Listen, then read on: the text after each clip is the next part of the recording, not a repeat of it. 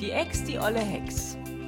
Ja, so lautet das Thema heute mal wieder, muss ich sagen, weil ich sag mal, in acht von zehn Fällen, die zu mir kommen, geht es letzten Endes um die Ex-Frau und die Probleme mit ihr. Und so auch in diesem Fall. Ähm, ich habe von, ich sag mal, Anna zu ihr, ja, ich verändere ja immer den Namen. Anna hat mir geschrieben und hat gesagt, Mensch, ich höre seit zwei Wochen deinen Podcast hoch und runter und ähm, du hast mir schon ganz viele Fragen beantwortet, aber hier ist nochmal mein Thema. Vielleicht hast du ja Lust darüber in der nächsten Podcast-Folge zu sprechen. Ich habe gesagt, klar, mache ich gerne, ähm, weil das ein Thema ist, das ganz, ganz viele Patchworker da draußen betrifft. So, jetzt noch kurz zu mir. Ich bin Yvonne de Wies, Heilpraktikerin für Psychotherapie, Patchwork, Familienexpertin, Reinkarnationstherapeutin oder Regressionstherapeutin, Aufstellerin und so weiter und so fort. Ganz viel, was ich mache. Mm, genau. Und ich habe übrigens eine neue Webseite, die gerade noch umgebaut wird, aber die Patchwork Mama Seite, wenn du da drauf warst in letzter Zeit, wirst du gemerkt haben, hm, die funktioniert nicht mehr. Stimmt. Meine neue Seite heißt ivalon.com, also wie Avalon nur mit Y, ivalon.com. Und ähm, auch da wirst du noch nicht viele Infos finden, aber bald, bald ist sie fertig. So, kommen wir mal zu Anna und ihrem Thema mit der lieben Ex-Frau. Ja, also, Anna schreibt mir, dass sie seit fast drei Jahren in einer Patchwork-Familie lebt und seit einem Jahr unter einem Dach. Und sie selbst hat eine sechsjährige Tochter und ihr Partner einen siebenjährigen Sohn und eine elfjährige Tochter. Die beiden leben im Wechselmodell, heißt sieben Tage sind alle Kinder bei denen unter einem Dach und sieben Tage bei dem jeweils anderen Elternteil. So, sie sagt, das erste Jahr lief unglaublich gut, ja, sodass sie ihr Glück kaum fassen konnten und jetzt kommen sie ins Stolpern. Und sie sagt, die eigentlichen Probleme haben wir mit den Kindern meines Partners. Sie sagt, bei uns verläuft alles immer gut, nur sind die Kinder wieder bei ihrer Mutter, werden wir mit Vorwürfen konfrontiert. Was er für ein schlechter Vater ist und ich für ein Unmensch und ob mein Partner nicht sieht, wie seine Kinder den Bach runtergehen. Ähm, und es liegt natürlich, natürlich an der neuen Partnerin, also an Anna. Ähm, sie sagt, die Eltern befinden sich im Rechtsstreit in Bezug auf Umgang und auch auf Unterhalt. Und jetzt hat sich herausgestellt, beziehungsweise die Kinder haben zugegeben, dass sie bei ihrer Mutter extrem schlecht über Anna sprechen und auch über ihre Tochter. So ähm, erzählen sie ihrer Mutter Sachen wie, dass sie Alkohol trinken würde, aggressiv wäre, ähm, wenn der Partner zum Beispiel vergisst, Wein zu kaufen. Und dass sie das nicht nur der Mutter, sondern auch Freunden und Nachbarn erzählen. Sie sagen, der Papa sei total fertig, weil er den ganzen Haushalt alleine machen muss und sie selbst, Anna, würde nur auf der Couch sitzen.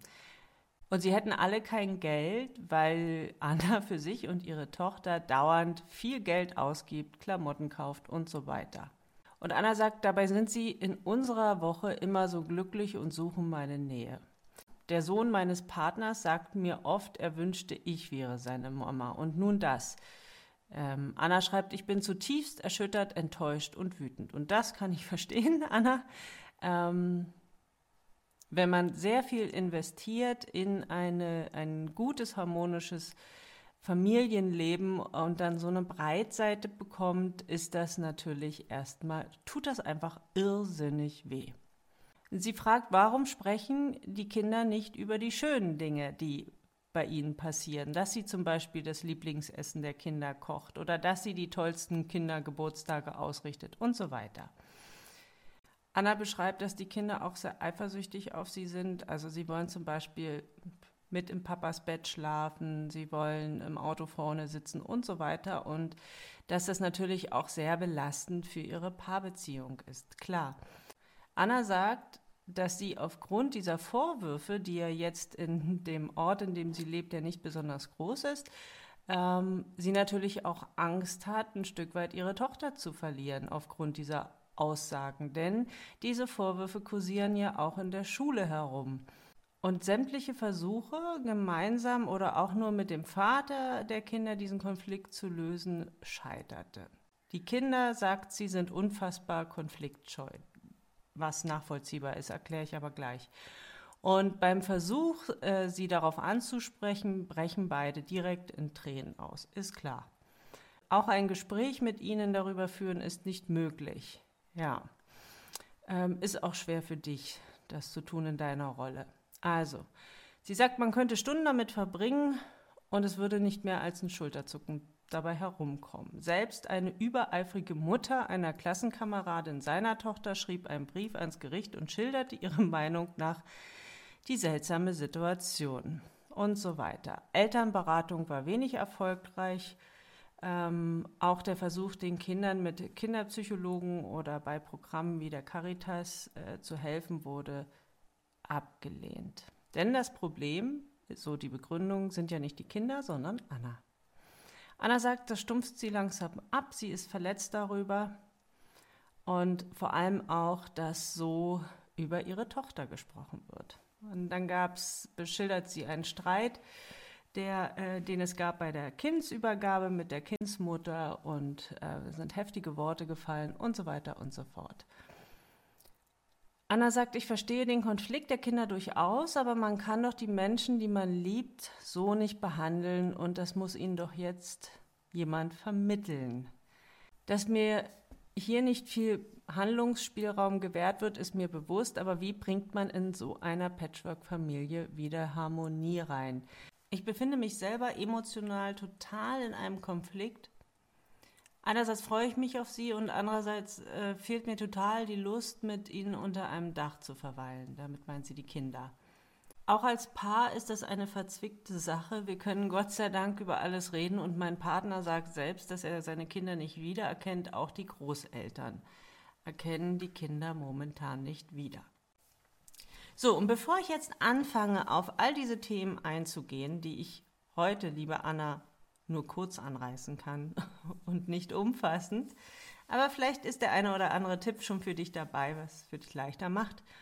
Ähm, bevor ich damit anfange, liebe Ex-Frauen da draußen, und ich zähle mich dazu auch, ja, wer Kinder mit in die Patchwork-Familie bringt, ist Ex-Partner, ja, und hat einen Ex-Partner und der hat wahrscheinlich schon eine neue Partnerin.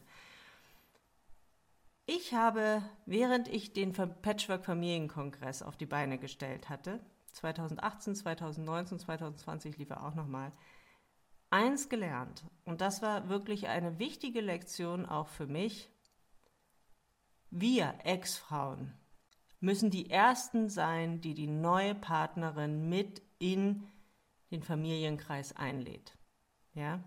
Und sie anerkennt, bevor es unsere Kinder tun können. Wir müssen anfangen. Und liebe Ex-Frauen da draußen, es ist nicht selbstverständlich, dass die neue Partnerin unseres Ex-Partners regelmäßig für unsere Kinder kocht, die Wäsche wäscht, sie begleitet, ähm, sie fördert und vielleicht auch fordert, wie auch immer. Ähm, Zeit mit ihnen verbringt, äh, gute Zeit mit ihnen verbringt, dafür können wir dankbar sein. Und ich gehe jetzt als gutes Beispiel voran. Ähm, liebe Sonja, ja, du Bonusmama meiner Kinder, ich danke dir von Herzen, dass du da bist, dass du für meine Tochter jeden Tag kochst, wenn sie bei euch ist, denn meine Tochter hat jetzt die Schule gewechselt und lebt hauptsächlich jetzt beim Papa und bei Sonja, ihrer Bonusmama, ähm, die eine unglaublich tolle Bonusmama und ähm, Partnerin meines Ex-Mannes ist. Ähm, und meine Kinder lieben sie. Und warum lieben meine Kinder sie? Weil ich Sonja auch gerne habe. Weil ich die, das, was Sonja für meine Kinder tut, zu schätzen weiß. Weil ich weiß, das ist nicht selbstverständlich.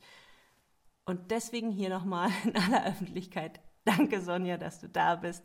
Danke, dass du das Leben meiner Kinder so wunderbar bereicherst, vor allem auch das Leben meiner Tochter. Denn Sonja ist eine ganz andere Frau als ich. Die zeigt ihr nochmal ganz andere Seiten des Frauseins und meine Tochter profitiert davon in, in einem hohen Maße. Und ich muss auch nochmal sagen, danke, dass du es aushältst, dass, ja, weil, wie soll ich sagen, unsere Töchter verkörpern ja auch die Mütter. Ja, und es ist nicht leicht für jede Stiefbonusmama, Patchwork-Mama, wie auch immer du es nennen willst, immer die, die, die leibliche Mutter vor Augen zu haben, wenn die Töchter, Stieftöchter, Bonustöchter oder Söhne da sind. Ja? Und dass sie das aushalten, das ist doch großartig. Ja? Und dafür können wir dankbar sein.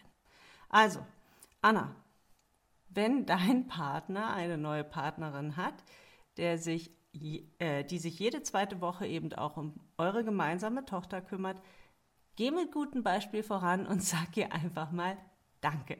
Danke für all das, was du tust. Das erleichtert schon mal enorm viel. Und wenn die Kinder spüren, die Mama, die mag die neue Partnerin, die Mama geht in Kontakt mit ihr, die Mama tauscht sich mit ihr aus, die telefonieren auch mal, gerade wenn es Konflikte gibt, ähm, ziehen Sie sie auch mal mit ins, also nehmen Sie sie mit ins Boot und, und so weiter. Das ist wichtig, weil so haben die Kinder das Gefühl, ich darf die neue Partnerin gern haben.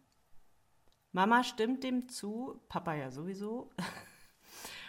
Und, dann geht es den Kindern auch gut damit. Dann haben die Kinder mit einer Trennung nie ein Problem. Meine Tochter hat mir erzählt, sie hatte nie ein Problem mit der Trennung, ja, dass, dass Papa und ich uns getrennt haben. Die fing erst an, ein Problem damit zu kriegen, als das Umfeld ihr suggerierte, oh Gott, es ist ja ganz schlimm, dass deine Eltern sich getrennt haben. Denn irgendwann kann ich mich erinnern, dann kam sie mal zu mir und sagte, Mama, immer wenn ich erzähle, dass ihr euch getrennt habt, dann reagieren die anderen immer ganz komisch, so als wäre das was ganz Dramatisches. Und irgendwann fing ich an zu glauben, es ist dramatisch. Dabei war es für sie nie dramatisch. Und es ist für Kinder auch nicht dramatisch, wenn sich die erwachsenen Personen erwachsen benehmen, respektvoll miteinander umgehen und auch mal dankbar sind, ja? Denn nur die Dankbaren sind glücklich, nicht die Glücklichen sind dankbar, sondern die Dankbaren sind glücklich, ja? So, das vorneweg. Das war mir jetzt einfach mal wichtig, das zu sagen, dass wir Ex-Frauen vorangehen sollten, ja? Dass das nicht immer der Fall ist, merke ich in meiner Beratung, ja? Und ich merke leider auch, es sind viel mehr Frauen, die dann an der Uhr drehen nach der Trennung als die Männer. Natürlich gibt es auch aggressive Männer, ja, oder Männer, die gerne dreckige Wäsche waschen, aber vor allem sind es nach meiner Erfahrung leider die Frauen. Und Bert Hellinger, ähm, der ja Aufsteller war, der auch umstritten ist, ich weiß, ähm, aber ich habe unglaublich viel von ihm gelernt, ähm, der sagte, wenn sich Eltern trennen, sind die Kinder bei dem Part am besten aufgehoben, der ähm, noch Achtung und Respekt vor dem Ex-Partner hat. Also, Anna, du bist ja damit eingestiegen, dass es dich unglaublich traurig macht ähm, und zutiefst erschüttert und du enttäuscht und wütend und alles bist, ja, ähm, dass die Kinder so schlecht über dich reden auch bei den Nachbarn, bei den Freunden und so weiter. Ich vermute mal, womit wir es hier zu tun haben, ist mit dem Parenting Alienation Syndrome, PAS genannt, also PAS. Ja? Ähm, findet nicht selten nach Trennung statt. Das äh, Syndrom beschreibt, wie ein Elternteil den anderen Elternteil und alles, was dranhängt, also auch Großeltern, Tanten, Onkels und so weiter, neue Partnerin, ähm, schlecht gemacht werden. Ja? Und ich glaube, die Kinder sind hier in einer, zumindest jede zweite Woche, in einer Manipulationsmaschinerie gefangen, ja, gefangen bei der Mutter. Und du, liebe Anna, bist wunderbar die Projektionsfläche dieses Spiels geworden. Das macht es nicht leichter, das zu wissen, ich weiß. Und wie Manipulation funktioniert, das, das sehen wir auf der Bühne des Weltgeschehens wunderbar. Ja? Ähm, davor ist keiner so richtig gefeit, also auch keine Erwachsenen. Ähm, wenn du immer wieder das Gleiche hörst und obwohl das Gehirn weiß, dass es offensichtlich eine falsche Aussage ist, stuft es das irgendwann als Wahrheit ab. Und das Ähm, kannst du wunderbar nachlesen in dem Buch Schnelles Denken, Langsames Denken von Daniel Kahneman. Und das ist leider die traurige Wahrheit. Wenn die Mutter also permanent dich als Projektionsfläche benutzt oder auch den Vater, aber ich glaube, so wie du es beschreibst, eher dich, dann glauben die Kinder das, wenn sie es ein zehntes Mal gehört haben, irgendwann und auch wenn sie das Gegenteil bei dir erfahren. Was heißt, die Kinder sind in sich komplett zerrissen. Auf der einen Seite ist es gut, wenn du die Projektionsfläche bist, also aus Sicht der Kinder und nicht der Papa, weil dann ist der Papa ein bisschen davor geschützt, ja. Weil sie sind ja Mama und Papa, ja. Und wenn ein Teil von ihnen abgewertet wird, werden auch sie abgewertet. Und dann ist es natürlich leichter, wenn die neue Partnerin die Projektionsfläche ist und den, die ganze Schuld zugeschrieben bekommt, als wenn es der Papa ist. Du hast ja auch in einer zweiten Mail mir geschrieben, dass du auf einer Veranstaltung warst, ähm, irgendein Theater der Schule und da war die Mutter und der Vater und du und die Großeltern und die Kinder haben sehr verhalten reagiert, also haben nur den Papa begrüßt, dich ignoriert, deine Tochter ignoriert, die Großeltern ignoriert. Und das war natürlich sehr verletzend für sie, also für dich. Und für sie total irritierend. Denn sie sind hier in einen absoluten Konflikt gekommen, denn die wussten ja, die, die Mutter hat die Augen auf die Kinder gerichtet. Und wenn sie halbwegs eine gute Zeit haben wollen in der Woche, wo sie bei der Mutter sind, dann bleibt ihnen nichts anderes übrig, als das zu erzählen, was sie glauben, was die Mutter hören möchte, damit wenigstens ein bisschen Frieden herrscht. Dann stell dir vor, die Kinder würden ihrer Mutter erzählen, oh, letzte Woche, das war super bei Papa und Anna hat uns äh, Spaghetti Bolognese, unser Lieblingsessen, gleich dreimal gekocht und wir hatten einen richtig geilen Ausflug und richtig Spaß. Was glaubst du, wie, wie wird die Mutter dann reagieren? Und wen wird sie dafür bestrafen? Die Kinder. Die Kinder wissen das. Und sie werden alles tun, um dieser Strafe zu entgehen. Sie werden eine Litanei hören an Vorwürfen und keine Ahnung, was sich die Mutter alles ausdenkt, um sie dafür zu strafen. Mit Missachtung, Sie werden wahrscheinlich ähm, zu hören bekommen, dass Sie daran schuld sind, dass es der armen Mama doch jetzt noch schlechter geht und so weiter und so fort. Und dann könnt ihr ja gleich zum Papa ziehen. Also die Schuld würde dann verschoben wer werden auf die Kinder. Das heißt, wenn die Kinder der Mutter tatsächlich erzählen, dass sie eine gute Zeit bei euch hatten, dass sie dich mögen und dich verteidigen, werden sie mit irgendeiner Form von Strafe rechnen müssen. Und diese Strafe wollen sie vermeiden. Vollkommen zu Recht, oder? Denn die Kinder sind der Mutter ja ausgeliefert in diesen sieben Tagen. Und sie haben noch keine große Handhabe und, und Möglichkeit, dem zu entgehen. Außer sie, sie reißen aus oder sie gehen in den Konflikt, aber was Kinder eigentlich nach einer Trennung brauchen, ist alles andere als ein Konflikt. Denn gerade wenn sie eine Trennung überstanden haben, wenn's, dann suchen sie eins, vor allem Stabilität. Ja? Sie suchen Sicherheit, sie suchen Strukturen, die funktionieren. Und wozu sie überhaupt nicht imstande sind, ist diesen Konflikt auszutragen. Und dieser Konflikt, und das ist etwas, was ich bei Aufstellungsarbeiten immer wieder beobachte, ja, ich hatte vor zwei Wochen war es, glaube ich, genau, habe ich mit meiner Masterclass aufgestellt, alles Patchworker. Ähm, und was sich in Aufstellung immer wieder zeigt, der Konflikt besteht selten zwischen den Kindern und dem neuen Partner oder der neuen Partnerin eines Elternteils. Was heißt selten? Nie. Ich habe es noch nie gesehen, dass es dort einen Konflikt gab, sondern die Kinder sind auch nicht an, an uns Bonus, Stief, Patch-Eltern gebunden, sondern die sind an ihre leiblichen Eltern gebunden. Und das muss man sich erstmal klar machen. Die Kinder sind nicht an dich gebunden, liebe Anna, sondern nur an der Mutter und nur an dem Vater. Da kannst du noch so viel Zirkus veranstalten und noch so viel Lieblingsessen kochen und die tollsten Veranstaltungen, Kindergeburtstage zaubern. Sie bleiben an den leiblichen Eltern gebunden. Und wenn dein Bonussohn zu dir sagt, ich wünschte, du wärst meine Mama, musst du sagen. Und ich sage hier muss, ich bin nicht deine Mama. Deine Mama ist XY. Sie ist genau die richtige Mama für dich. Die wirst du immer haben. Punkt. Um da etwas ganz klarzustellen. Das ist für dich wichtig und für deinen Sohn wichtig. Ja, äh, Bonussohn. Entschuldigung. Die Kinder sind an die Eltern gebunden, an die leiblichen Eltern und auch an deren Dramen und Konflikten und so weiter. Und wem wollen die Kinder immer helfen? In allererster Linie dem Part, dem es am schlechtesten geht. Dem Part, der am schwächsten ist. Und das ist so eine, so eine Mischung, sehe ich in Aufstellungen immer wieder von Gefühlen wie Ohnmacht, aber auch Wut, Hilflosigkeit, Verzweiflung. Und ich merke immer wieder, wie es den Kindern besser geht, wenn man sie zu dem Elternteil stellt, der stabiler ist.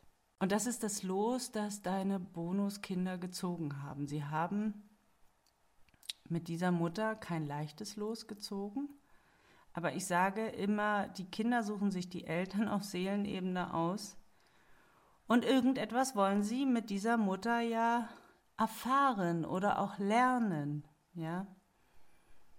Und das kann ein langer Prozess sein. Und du kannst nichts anderes in diesem Prozess, als für dich selbst zu sorgen und für deine Tochter. Und natürlich musst du deine Tochter schützen vor solchen Angriffen, wie du geschrieben hast, dass deine Tochter von der Ex-Frau als psychisch krank und verwöhnte Göre tituliert wurde. Und natürlich ist es deine Pflicht, deine Tochter da herauszunehmen, ja, aus diesem Konflikt, was nicht leicht ist. Und ich weiß nicht, was die beste Lösung für euch beide sein könnte.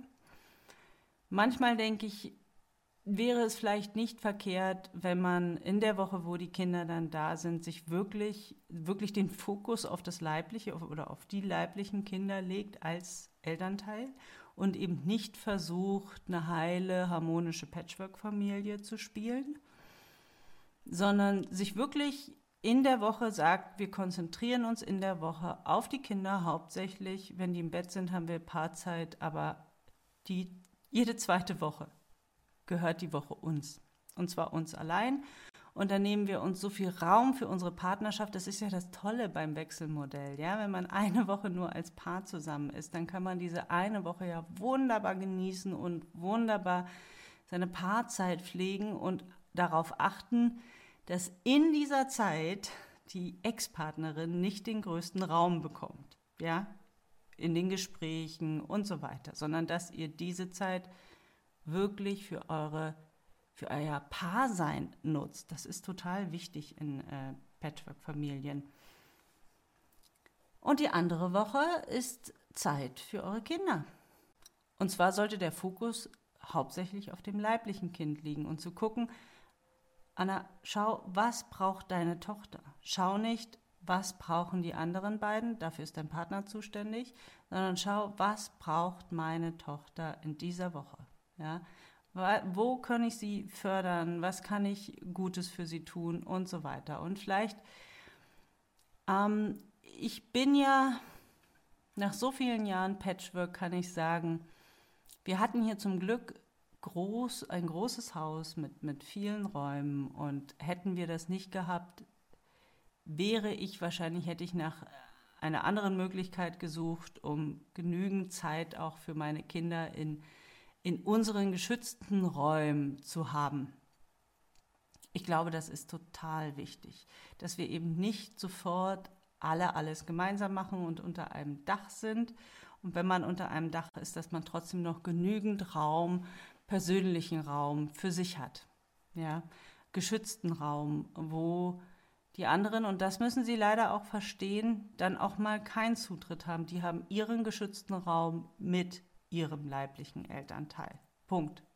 Und du, liebe Anna, du kannst diese Harmonie erstmal schwer wiederherstellen in diesem System. Das ist gerade als, als diejenige, die den Schuldzettel zugeschrieben bekommen hat, ja kaum möglich.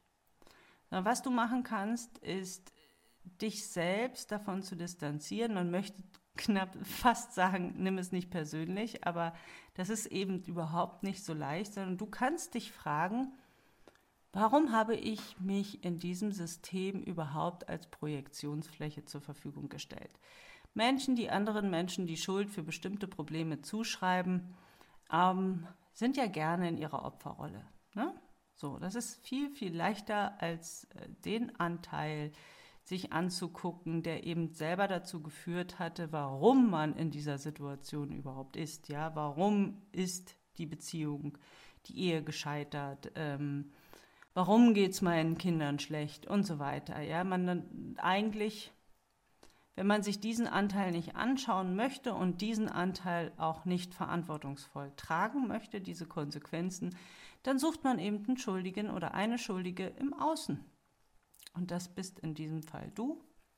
Und jetzt kannst du dir angucken, welcher Teil, welche Aussagen sind besonders schmerzhaft. Dieses sich ungeliebt fühlen. Wer, welcher Anteil von dir fühlt sich da ungeliebt und braucht deine Aufmerksamkeit? Die Kinder können diesen Mangel nicht füllen. Ja, und ich muss dir sagen, ich habe nach einer Methode gesucht, um genau diese Themen, die so triggern, die so schmerzhaft sind im Außen, sich in der Tiefe anzuschauen. Denn mit Gesprächen alleine ist es oft schwierig zu lösen. Und ich habe für mich die Aufstellungsarbeit entdeckt und auch die Regressionstherapie.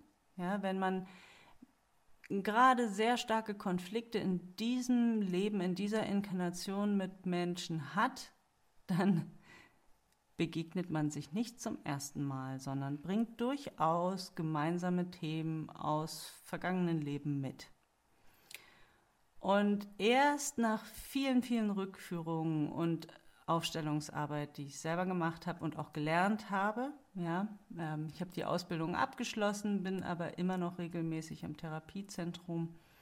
Meine Lehrerin ist mittlerweile 88 und ich lerne so viel wie möglich weiter von ihr.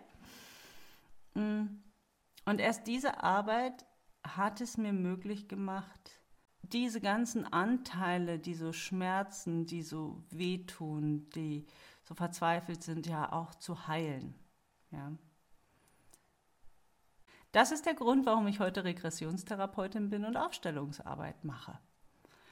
Weil hier in der Tiefe zeigt dieses Außen, was du gerade wahrnimmst, diese Angriffe, dieses Verletztsein, ähm, diese Schuld, die dir zugeschrieben wird, zeigt dir einen Konflikt, der tief im Inneren in dir brodelt und nicht neu ist. Der ist wahrscheinlich alt.